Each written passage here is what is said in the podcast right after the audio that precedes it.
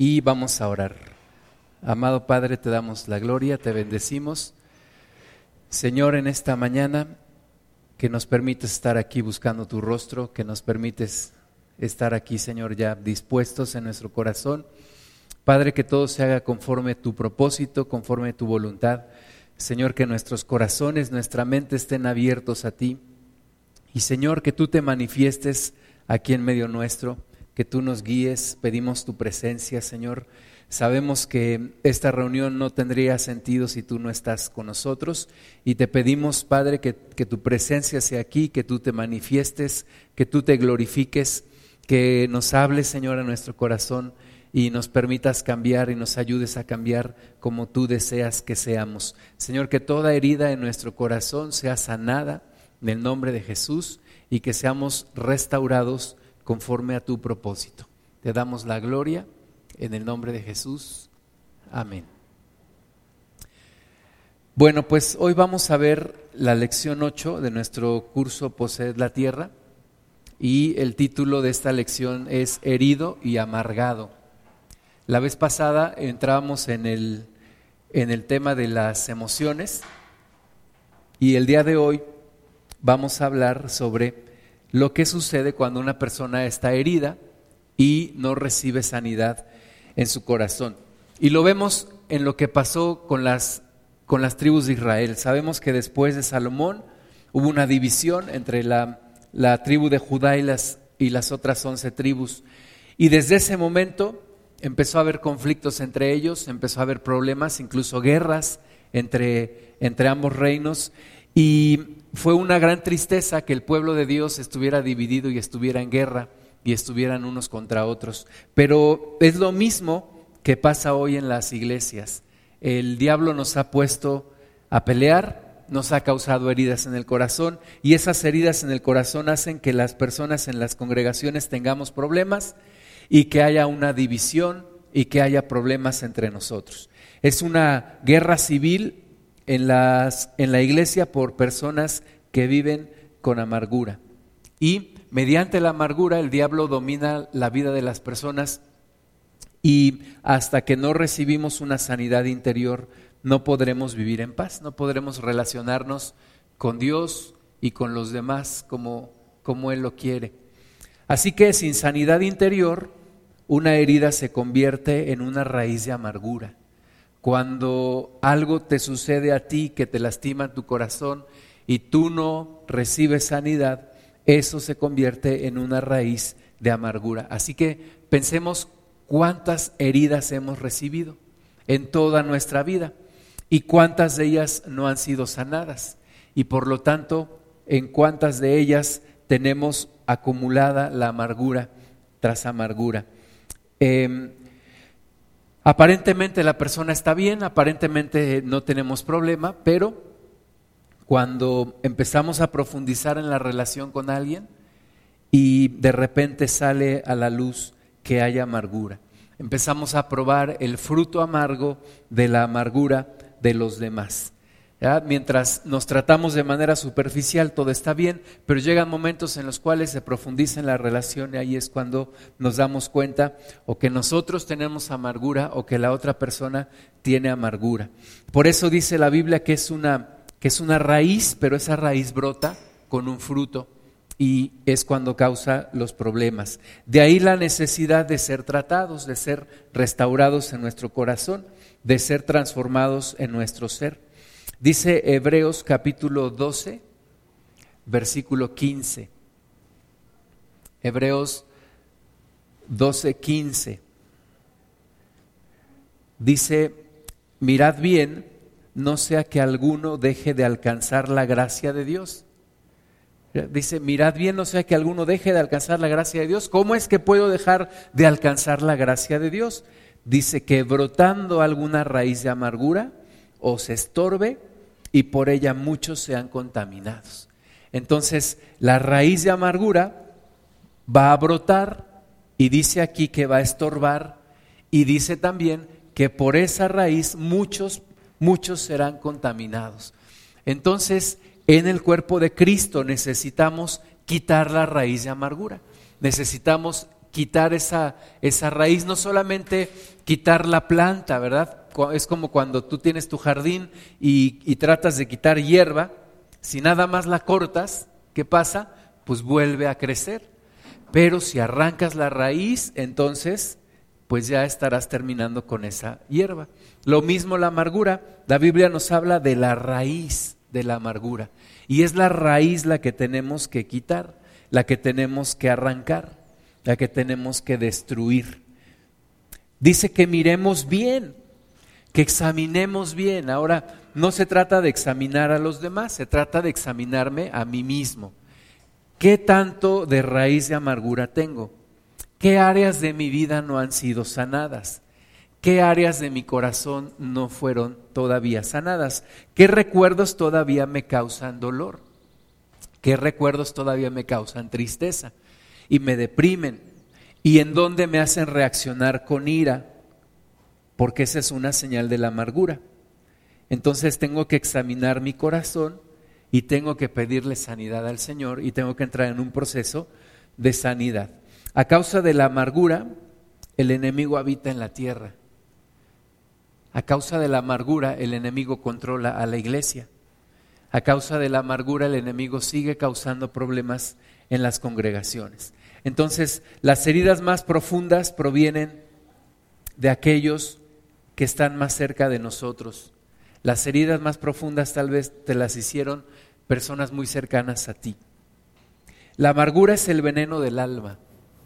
Y esas heridas causadas por relaciones con tus papás o con tus hermanos o con tu cónyuge son las heridas más profundas en el corazón.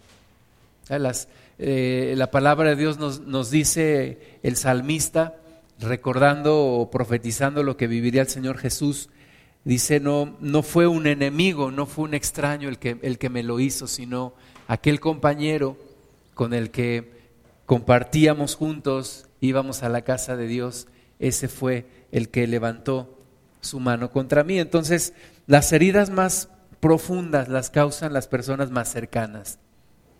Porque si es una persona lejana, no tienes problema, ¿verdad? No te importa mucho que alguien te diga que estás loco cuando esa persona ni la conoces, ¿verdad? Pero si es una persona cercana a ti, que te traiciona, o que te lastima con una palabra o que te ofende. Esas, esas heridas sí marcan tu corazón. Entonces, las heridas más profundas provienen de aquellos que están más cerca de ti. Y si esas heridas no se han tratado, se convierten en amargura. Una herida no tratada se convierte en amargura. Es como una herida en nuestro cuerpo, si no la tratamos, pues se convierte, se infecta y hay personas que hasta les han tenido que mutilar sus miembros por heridas que no se trataron correctamente. Las heridas del alma raramente son tratadas. La gente del mundo no sabe qué hacer con ellas. La gente del mundo no sabe qué hacer con esas heridas. No sabe cómo sanarlas. Algunos reaccionan con ira, con violencia. Otros hacen pactos en su corazón y dicen yo nunca voy a volver a amar a alguien o nunca voy a volver a llorar o nunca me va a volver a interesar lo que mi papá diga de mí. ¿Verdad? Hacen pactos tratando de sanar las heridas, pero eso no es una sanidad.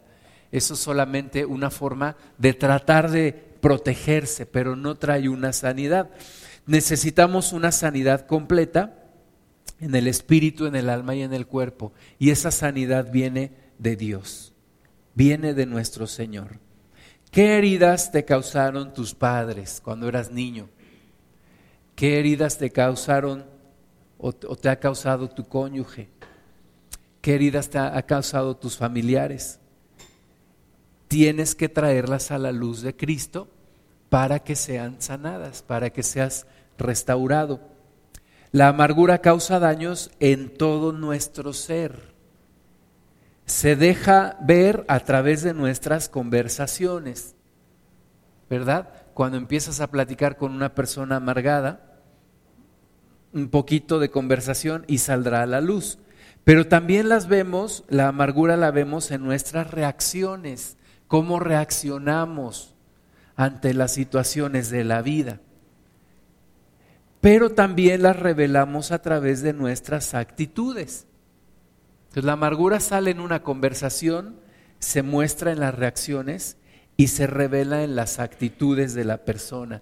Una persona que vive siempre con cansancio o que siempre está enojada o que siempre está criticando o que siempre está de pesimista. La amargura se deja ver a través de nuestras conversaciones, se muestra en nuestras reacciones y se revela en nuestras actitudes. Pero no se queda ahí, causa trastornos en nuestra salud física, problemas del corazón, problemas de artritis, problemas de cáncer, muchos problemas. Entonces es imperante que seamos libres de la amargura. Es imperante que seamos sanados en todas nuestras heridas. Ahora, no solamente nos causa daño a nosotros, sino causa daño a todos los que están a nuestro alrededor. Es como una hierba, ¿verdad? Que a todo el que está alrededor le causa problemas. La amargura causa daño a nuestros hijos, a nuestro cónyuge, a nuestros padres, a nuestros hermanos, a nuestros compañeros de trabajo, a nuestros amigos, a nuestros hermanos en Cristo. Una persona amargada es una persona que va a tener problemas con todo, con todo mundo. Y al final, ¿qué es lo que hacen los demás? Cuando una persona es amarga, ¿qué es lo que hacen los demás? ¿Están aquí? Se van retirando, ¿verdad? Se van alejando y la persona se va quedando sola. Y, y, solamente se trata con la persona lo más indispensable, pero al final se va quedando sola. Entonces la amargura forma paredes que nos aíslan de los demás. La amargura nos hace tener actitudes que nos alejan de los demás. Y nos aísla también nuestra propia actitud, porque tenemos temor de ser heridos aún más. Entonces me protejo, pinto mi raya, no llevo una relación profunda con los demás, sino superficial. Tengo desconfianza por los demás, lo cual me hace que no me abra en mi corazón tengo temor de que mis heridas interiores y mis debilidades salgan al descubierto. Entonces me escondo muy bien, trato de tener una imagen, trato de hacerme una persona dura y finalmente pues me quedo solo. Y eso es lo que el diablo quiere, que la persona se quede sola, que la persona se quede aislada. Pero lo que el Señor quiere es que recibamos sanidad y que nos podamos relacionar bien con Dios, con nosotros mismos y con los demás. La amargura siempre trae como resultado el rompimiento de relaciones. Si piensa un poco, ¿cuánto tiempo tienen tus amistades? ¿Cuánto, ¿Cuántos años tienes con tus amistades y si normalmente no haces amistad por más allá de dos o tres años, es que tienes un problema. Si eh, no logras llevarte bien con los demás, dices, es que todos son iguales, es que nadie, no hay nadie en quien yo pueda confiar, es que todos tienen problemas, es que nadie vale la pena.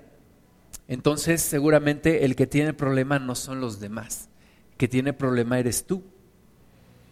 Cuando yo empiezo a ver que todos están mal, que todos están eh, en una situación que no vale la pena relacionarme con ellos, que todos me traicionan, entonces muy seguramente el problema soy yo, no los demás.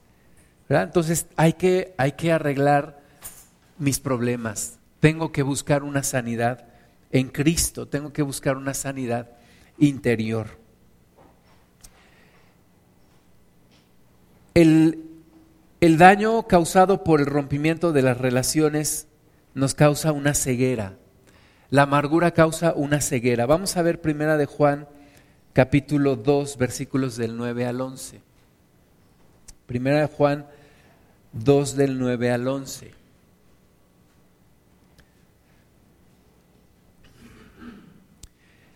Dice, el que dice que está en luz, en la luz, y aborrece a su hermano, está todavía en tinieblas. El que dice que está en la luz y aborrece a su hermano, está todavía en tinieblas. Fíjate que una persona con amargura es una persona que critica a todo mundo. Es que el hermano fulano es esto, la hermana sutana aquello, Ese, esa persona tal, el gobierno, las autoridades, a todo mundo critica. Es como dice el Señor Jesús, vemos, vemos la paja en el ojo ajeno, pero no vemos la viga en el nuestro, porque dice aquí que el que dice que está en la luz y aborrece a su hermano está en tinieblas. El que ama a su hermano, versículo 10, permanece en la luz y en él no hay tropiezo. Cuando yo logro tener una sanidad en Cristo, yo soy consciente que los demás tienen problemas, que los demás tienen defectos. Sin embargo, los amo. Puedo llegar a amar a una persona que tiene problemas, que tiene defectos. Puedo llegar a amar a una persona aunque sé que no es perfecta, aunque sé que en algún momento me puede llegar a fallar o incluso me ha llegado a fallar. Pero en Cristo puedo amar a esa persona cuando soy sanado de la amargura. Cuando no soy sanado de la amargura, digo, me, me decepciona toda la gente, estoy decepcionado de todo el mundo.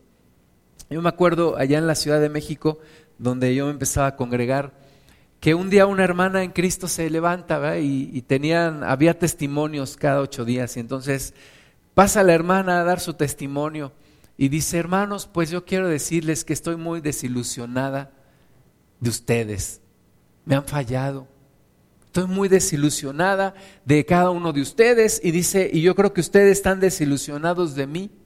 Y yo dije, pues esto ya es una desilusionadera, ¿no? Todos desilusionados de todos. Y lo que realmente esa hermana estaba mostrando es que había una raíz de amargura en su corazón. Porque obviamente sabemos que ninguno de nosotros es perfecto. Y yo no puedo esperar la perfección de cada uno de ustedes. Ni ustedes pueden esperar la perfección de mí. Pero lo que sí podemos esperar y debemos esperar es el amor, que haya amor, porque dice aquí que el que ama a su hermano permanece en la luz y en, el, en él, en Cristo, no hay tropiezo. Dice también Pedro que el amor cubre multitud de pecados. Entonces yo necesito sanar mi corazón de amargura para poder amar. Versículo 11, pero el que aborrece a su hermano, está en tinieblas. De nuevo nos vuelve a decir, el que aborrece a su hermano está en tinieblas y anda en tinieblas y no sabe a dónde va porque las tinieblas le han cegado los ojos. La amargura trae tinieblas y las tinieblas hacen que estemos cegados. Y cuando estás cegado no puedes caminar con sabiduría. Estás ofuscado, estás nada más viendo una parte del, mapa completo. Hay personas que todos los días se levantan y dicen es que esto está muy mal, el gobierno no sé qué, la gente está cada vez peor, la iglesia también. Y entonces, pues, ¿cuál es la conclusión? La persona está cegada, está viendo solamente la parte negativa, está viendo solamente, pero no permites que Dios te muestre su amor, su misericordia, sus planes y lo que viene por delante. Lo que viene por delante es un futuro glorioso. Y tenemos que verlo. Pero la amargura nos hace ciegos y la ceguera tampoco nos permite vernos a nosotros mismos. Cuando tú estás ciego, tú eres un gran juez de tu propio ser. Y dices que soy un tonto, es que nunca voy a aprender, es que nada me sale bien, es que siempre es lo mismo, estoy harto de mí, te empiezas a juzgar. O bien la otra parte es que los demás, es que siempre ellos y no te permite ver las cosas como son. Y tú y yo necesitamos ver las cosas como Dios las ve, vernos como Dios nos ve. La Biblia dice que somos barro en sus manos. Y si nos echamos a perder, Él no tiene ningún problema en volvernos a hacer, deshacer lo que ya estaba hecho y volvernos a hacer. Pero tenemos que ver las cosas y la vida con los ojos de Dios, no con los ojos de la amargura, no con los ojos de la decepción, no con los ojos de la herida que traemos en nuestro corazón. Hay personas que se han, que se han salido de las congregaciones y que odian a los cristianos y dicen los cristianos son lo peor. Yo conozco y hay personas que incluso han sido cercanas a los pastores y dicen es que yo conozco la clase de pastores y, y hablan, hablan desde la herida de su corazón. Hablan desde lo que ellos han tenido, desde la experiencia propia. Y cuando tú escuchas hablar a una persona así, tú sabes que esa persona no ha sido sanada en su corazón. Sí hay, hay problemas entre nosotros, hay eh, cosas que no deberían de suceder en, en las iglesias, por supuesto, pero cuando tú tienes una mala experiencia, tú necesitas ser sanado. ¿Para qué? Pues para volver a ver la vida con nuevos ojos, para volver a ver la situación como realmente es. Sería como una persona que, que pasa por una enfermedad y y que, y que finalmente sale de la enfermedad, pero siempre está regresando a eso. Y siempre está regresando, que la enfermedad, que el cáncer, que no sé qué, y toda su vida vive con esa situación. Una persona que tiene una herida tiene que recibir una sanidad, una sanidad. Mi esposa, eh, mi esposa y yo vivimos situaciones difíciles en la congregación en donde estábamos en México. Y un día un hermano vino a, ministrar a los pastores aquí a Pachuca y nos acercamos a él y el hermano nos dijo, ustedes necesitan buscar y seguir buscando su sanidad, porque de otra forma van a ministrar desde su propia herida. Y Dios no quiere que ministres desde tu propia herida. Dios quiere que ministres de su amor, de su misericordia. Dios quiere que ministres de su esperanza. No de lo mal que te ha ido a ti, sino de lo bien que te puede ir en Cristo. Entonces necesitamos quitar la ceguera de nuestro corazón y necesitamos que Dios sane las heridas de nuestra alma, ser sanados, ser transformados. Y lleva un tiempo, lleva un tiempo. Después de esta experiencia difícil que vivimos, mi esposa y yo, me acuerdo que yo platicaba mucho con Miguel López y siempre sacaba el tema con él y me dijo, mira, te voy a dar un año. Te voy a dar un año para que me sigas hablando de lo mismo. Pero después de ahí, ya no quiero oír nada de eso. O te tienes que desintoxicar de todo eso. Me dijo, es como los, los drogadictos, ¿no? Que tienen su, su cold turkey, le dicen los gringos, su, su periodo de desintoxicación. Después de eso, me dijo, ya te olvidas, ya no te voy a oír, de, que me hables de eso, ya no te lo voy a permitir. Y dije, pues sí, Dios, yo necesito una sanidad. Y Dios fue sanando, sanando y sanando. Y no es que ahora se me haya olvidado, ¿verdad? Pero, pero lo recuerdo ya sin dolor, sin problema. Y veo la vida de una forma diferente. Veo que Dios es bueno, veo que hay ciclos y hay, y hay ciclos que se tienen que cerrar porque el fin de un ciclo representa el inicio de otro. Y si no cierras ciclos, no puedes empezar algo nuevo. Entonces necesitamos recibir la sanidad del Señor. No podemos vivir solos, no podemos vivir aislados. Necesitamos aprender a vivir juntos.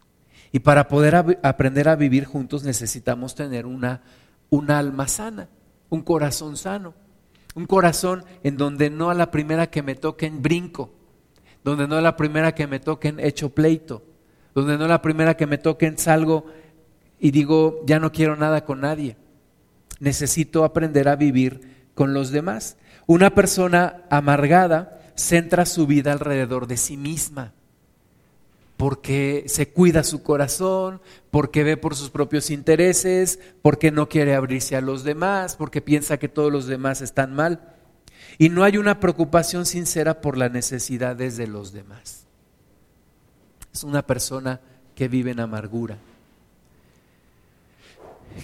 Una, una ex compañera de trabajo un día eh, descubrió que su esposo le era infiel. Y descubrió, lo descubrió por el celular. Dice que eh, su esposo normalmente nunca dejaba el celular en ningún lugar, siempre lo traía con él, pero un día se le olvidó y ella fue y, vio los mensajes. Y ahí descubrió que su esposo llevaba una relación de siete años, siete años con la jefa de este hombre, con su propia jefa en el trabajo. Y tenía dos, dos niños, dos hijos pequeños. Y cuando yo, yo me puse a pensar en, en, esta situación, dije, qué hombre tan egoísta. Pero sabes que una persona amargada solo piensa en sí misma, no piensa en los demás. Y es lo que hoy está pasando en el mundo. La gente dice, es que yo tengo derecho a ser feliz es que yo también tengo derecho a ser feliz y, en ese derecho a ser feliz no importa que se lleven a los hijos, que se lleven a quien sea, porque la gente tiene derecho a ser feliz. ¿Y eso qué me dice? Que hay una persona amargada que solo piensa en sí misma, que es egoísta, que no puede pensar en los demás. Y, que en algún momento de su vida sufrió una herida que le interrumpió un crecimiento emocional. Cuando tú y yo recibimos una herida, es como, como un tope que nos ponen en esa edad y no nos desarrollamos a partir de allí. ¿Te has sorprendido de que a veces tienes reacciones como de un niño o de una niña? ¿Que a veces haces berrinche como un niño de cinco años? ¿Como una niña de cuatro? ¿Te, ha pasado? ¿O has visto a alguien que de, que de repente tiene reacciones como de una persona de mucho menor edad? Y eso es porque muchas veces en el momento de la herida el crecimiento emocional se interrumpió y la persona no llegó a la madurez, no alcanzó la madurez en esa área de su vida. El cuerpo siguió creciendo, pero el alma se quedó estancada en esa, en esa edad. Pasa mucho, es muy evidente, por ejemplo, con personas que, que son abusadas sexualmente y se quedan en esa edad. Hay un área, digo, a lo mejor intelectualmente sí, siguen creciendo y tal, pero emocionalmente se quedaron allí. ¿Cuándo vuelve el crecimiento emocional? Cuando hay sanidad interior. Cuando hay sanidad interior, esa parte se destapa y la persona puede seguir creciendo y puede seguir madurando. Ahora, una de las cosas que, que retiene la amargura es la falta de perdón. La falta de perdón. Cuando tú no perdonas, tú estás reteniendo tu amargura. Y a veces es como, como decir sí, lo odio, lo odio y no lo va a perdonar y es como atesorar algo en ti que dices, no lo voy a dejar y, esto es como algo personal y, no lo quiero cambiar y no lo quiero soltar. Y es cuando en lugar de decirle al, al demonio, suelta a este cristiano, le tienes que decir al cristiano, cristiano, suelta a este demonio, ya déjalo, ya perdona. El resentimiento se convierte en amargura. Resentimiento se convierte en amargura. Yo me acuerdo de niño varias veces me dormí con berrinche, me dormí enojado. ¿Y cómo despiertas cuando te duermes enojado? Despiertas enojado, despiertas mal. Entonces el resentimiento se convierte en amargura. Es que nunca los voy a perdonar. Es que lo que me han hecho no tiene ni perdón de Dios. Entonces estás sentenciándote en tu propia amargura.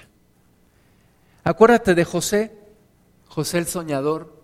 Sus hermanos lo querían matar. Uno de sus hermanos lo defiende y dice, no lo maten, por favor, es nuestro propio hermano. Lo venden como esclavo, se lo llevan a Egipto como esclavo.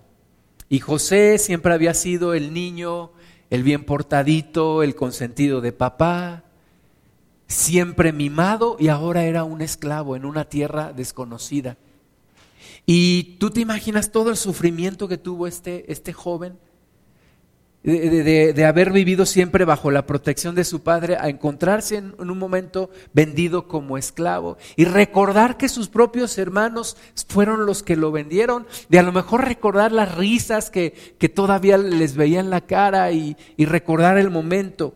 Y pasaron años y años y años y José incluso lo metieron a la cárcel, vivió momentos de soledad en un pueblo extraño, además un pueblo pagano. Y fueron años y años y años. Y un día, un día, Dios le trae a sus hermanos. Y de primera instancia yo creo que José no supo qué hacer. Y dejó y los hizo sufrir, ¿verdad? Y puso su copa en el costal de ellos y los acusó de ladrones y los metió a la cárcel. Y les dijo, ahora me traen a su padre y ahora me traen al menor de sus hermanos. Y sus hermanos estaban sufriendo. Y José estaba un poquito probando la, la, la, venganza, ¿verdad? Pero un día los recibe, los mete en una habitación a solas con él. Y José les dice, yo soy José, su hermano, a quien ustedes vendieron. Y dice la palabra de Dios que José se puso a llorar se puso a llorar y se puso a gritar y, se puso a, a sacar todo lo que había en su corazón.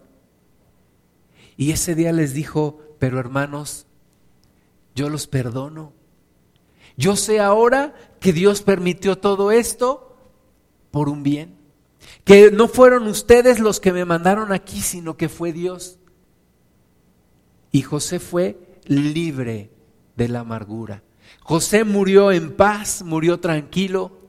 Les dijo a los demás, cuando yo muera, Dios los va a sacar de aquí, pero no se olviden de mis huesos, llévenlos a esa tierra que Dios les va a dar. Así que fue liberado de toda amargura. Fue una persona sana. Fue una persona no solamente sana en su cuerpo, sino sana en su corazón. Entonces, ¿Dónde está el principio de la sanidad? En el perdón. En el perdón. Perdonar no quiere decir asumir o sí asumir que la otra persona no tuvo no tuvo la culpa. No quiere decir tampoco que yo digo, bueno, no importa. No, sí importó. Sí importó, sí me lastimó, pero en Cristo encuentro la capacidad para perdonarle. Y perdonar a una persona quiere decir dejar de atribuirle, dejar de echarle la culpa, dejar de que sea objeto de mi odio y de mi resentimiento. Ese es perdonar, dejar, dejar la cuenta en blanco, dejar la cuenta completamente en blanco porque si no el resentimiento se convierte en amargura, la culpa se convierte en odio y el engaño se convierte en perversión. Y el semillero de la amargura es el resentimiento y la falta de perdón. Y es la causa principal de la destrucción de los cristianos. Entonces yo tengo que vivir en un continuo perdón yo tengo que estar perdonando y perdonando y perdonando. Perdonar. Cuando una, una, experiencia que yo tuve cuando yo me gradué de la universidad, yo tenía uno de los mejores promedios de mi generación. Yo había trabajado para que mi tesis fuera muy buena y me dieran algo que se llama mención honorífica. Y yo le dije a mi asesor de tesis, este, yo voy por la mención honorífica, tú me, puedes ayudar. Me dijo, sí, cuenta conmigo. Él era uno de los sinodales porque yo tenía que presentar un examen profesional. Y entonces en el examen profesional este hombre me hace una pregunta que yo no sé contestar muy bien. Y, bueno, todo lo demás salió bien, todos los sinodales dijeron que me iban a dar la mención honorífica, pero este señor dijo que él no. Y yo en ese momento, con mi juventud y, y con mi inexperiencia, fue así como que el mundo se me vino encima, porque era algo que yo quería mucho. Y yo me, me, ofusqué y me sentí herido y me sentí traicionado porque además yo había hablado con él y, me sentí que era algo injusto. Y entonces viene una hermana en Cristo y me dice, dice el Señor que no, que no permitas que el diablo te cause una herida más en tu corazón.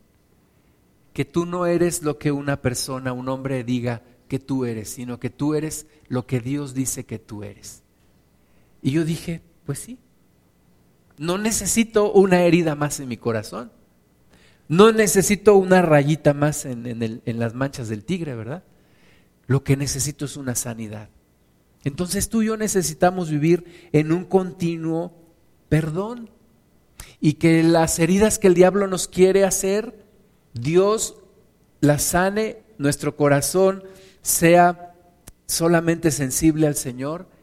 Y si en algún momento viene una herida en mi corazón, yo necesito que sea sanada inmediatamente, lo más pronto posible. Tengo que trabajar en esa sanidad, tengo que trabajar con el Señor para que no se me convierta en una amargura y no se me complique. Éxodo 15, 22. Te platico la historia de una mujer, una historia real, una, mujer que se puso implantes en sus senos por una cuestión estética. Y, y, bueno, lo hizo así y debido a eso no le pudieron detectar un tumor, cáncer en uno de sus senos. Y cuando se lo detectaron, pues ya era demasiado tarde. Y alguien dijo que la belleza también mata. Y nosotros no podemos dejar que los pequeños o las grandes heridas en nuestro corazón se conviertan en grandes tumores que finalmente acaben con nosotros. Cada herida, cada situación en la vida la tenemos que traer a la luz de Cristo y tenemos que orar por una sanidad. Y tenemos que pedir ayuda. Y tenemos que decirle a alguien, ora por mí, por esta situación. Déjame platicar contigo acerca de esto, porque estoy buscando mi sanidad en Cristo. Entonces, no dejar que las heridas vayan creciendo y te vayan consumiendo y que las raíces de amargura vayan creciendo y vayan acabando contigo. Ahora sabemos eh, que la, hierba que crece junto con el pasto, pues le roba los nutrientes al pasto. ¿Y qué haces con esa hierba? Arrancarla de raíz, secarla. Hay líquido que venden para secar la hierba, pero que la seque desde la raíz. Ese líquido se absorbe en las hojas y va bajando hasta la raíz y se seca. Y tú y yo necesitamos secar la raíz de amargura con la palabra de Dios. Que la palabra de Dios vaya entrando a mi corazón hasta que entra, toca esa raíz de amargura y la raíz se va secando. La oración, la presencia de Dios, que me toque de tal manera que esa raíz de amargura se vaya secando en mí. Éxodo 15, 22, e hizo Moisés que partiese Israel del Mar Rojo, y saliendo al desierto de Shur, y anduvieron tres días por el desierto sin hallar agua, y llegaron a Mara, y no pudieron beber las aguas de Mara porque eran amargas. Por eso le pusieron el nombre de Mara. Entonces el pueblo murmuró contra Moisés y dijo, ¿qué hemos de beber? es cuando te das cuenta que hay amargura en tu vida y le dices, Señor, ahora qué vamos a hacer?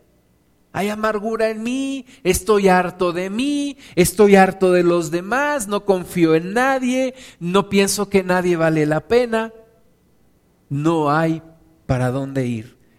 Y le dices al Señor, ¿y ahora qué hemos de hacer? Versículo 25.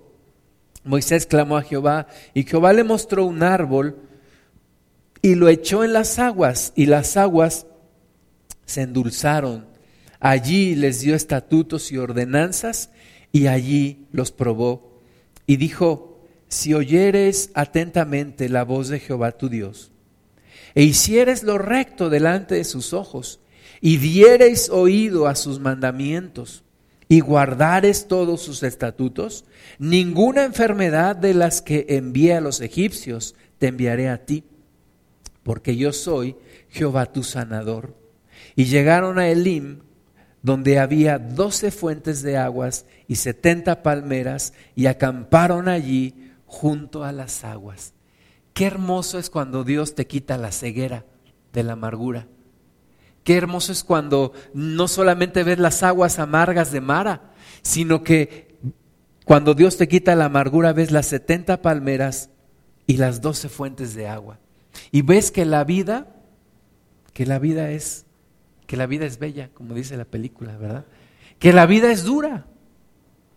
Pero, pero Dios es misericordioso y compasivo y Dios es bueno. Dios es bueno.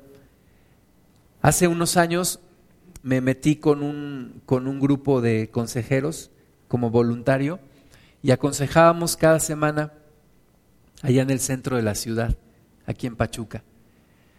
Y entonces me llegaban casos, cada caso, ¿verdad? Cada caso que te llega. Y yo como que me empecé a, a deprimir.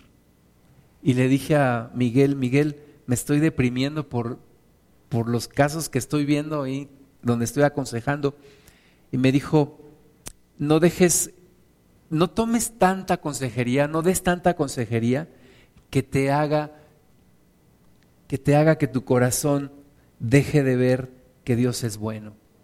Dice, no te conviertas como esos médicos que atienden a tantos pacientes, tantos pacientes, que ya los empiezan a ver como objetos y se hacen duros en su corazón, sino permite que Dios sane tu corazón y te quite la ceguera. Es como aquella mujer Agar que salió huyendo de su señora Sara y que estando en el desierto, su muchacho y ella, pues ya no tenían que beber. Y dice la palabra de Dios que que Dios abrió sus ojos y de repente vio que allí había un manantial de agua y donde ella pudo tomar y dar a su hijo. Entonces, que la amargura no nos haga pensar que la vida es negra, que todo es tinieblas, que todo está mal, sino que Dios abra nuestros ojos, sane nuestro corazón y veamos que Dios es misericordioso y compasivo y volvamos a tener las aguas dulces del Señor y ser sanados. Es, es tu responsabilidad buscar la sanidad. No es mi responsabilidad buscar tu sanidad. No es responsabilidad de tu familia que tú busques tu sanidad. Es tu propia responsabilidad. Cada uno de nosotros tiene que hacerse cargo de su propia sanidad interior. Amén. Vamos a orar. Señor amado, estamos abriendo delante de ti nuestro corazón, Señor, y reconociendo que hay tanta necesidad de que seamos libres, de que seamos sanos, de que toda raíz de amargura sea quitada, arrancada de nuestra vida en el nombre de Jesús.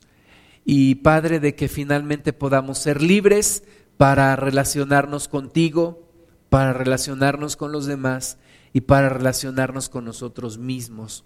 Señor, que la amargura no haga que muchos sean contaminados, que la amargura no nos estorbe, sino que sea arrancada en el nombre de Jesús.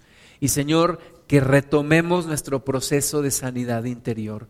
Y que tu palabra, Padre, llegue a lo más profundo de nuestro corazón y haga que esa amargura se seque y sea quitada y sea quemada en el nombre de Jesús. Te damos gracias, Señor, porque tú nos muestras la actitud ante la vida, porque tú fuiste varón de dolores, experimentado en quebranto, pero también dice la Biblia que, que hubo sobre ti un óleo de gozo más que a tus propios compañeros, Señor. Tuviste alegría, tuviste gozo, perdonaste y es lo que nosotros necesitamos de ti, que nos enseñes a perdonar, que nos enseñes a vivir sin rencor, sin resentimientos y sin amargura y que nuestras nuestras almas, corazón seamos sanados de toda herida en el nombre de Jesús. Te damos la gloria, Señor. Amén.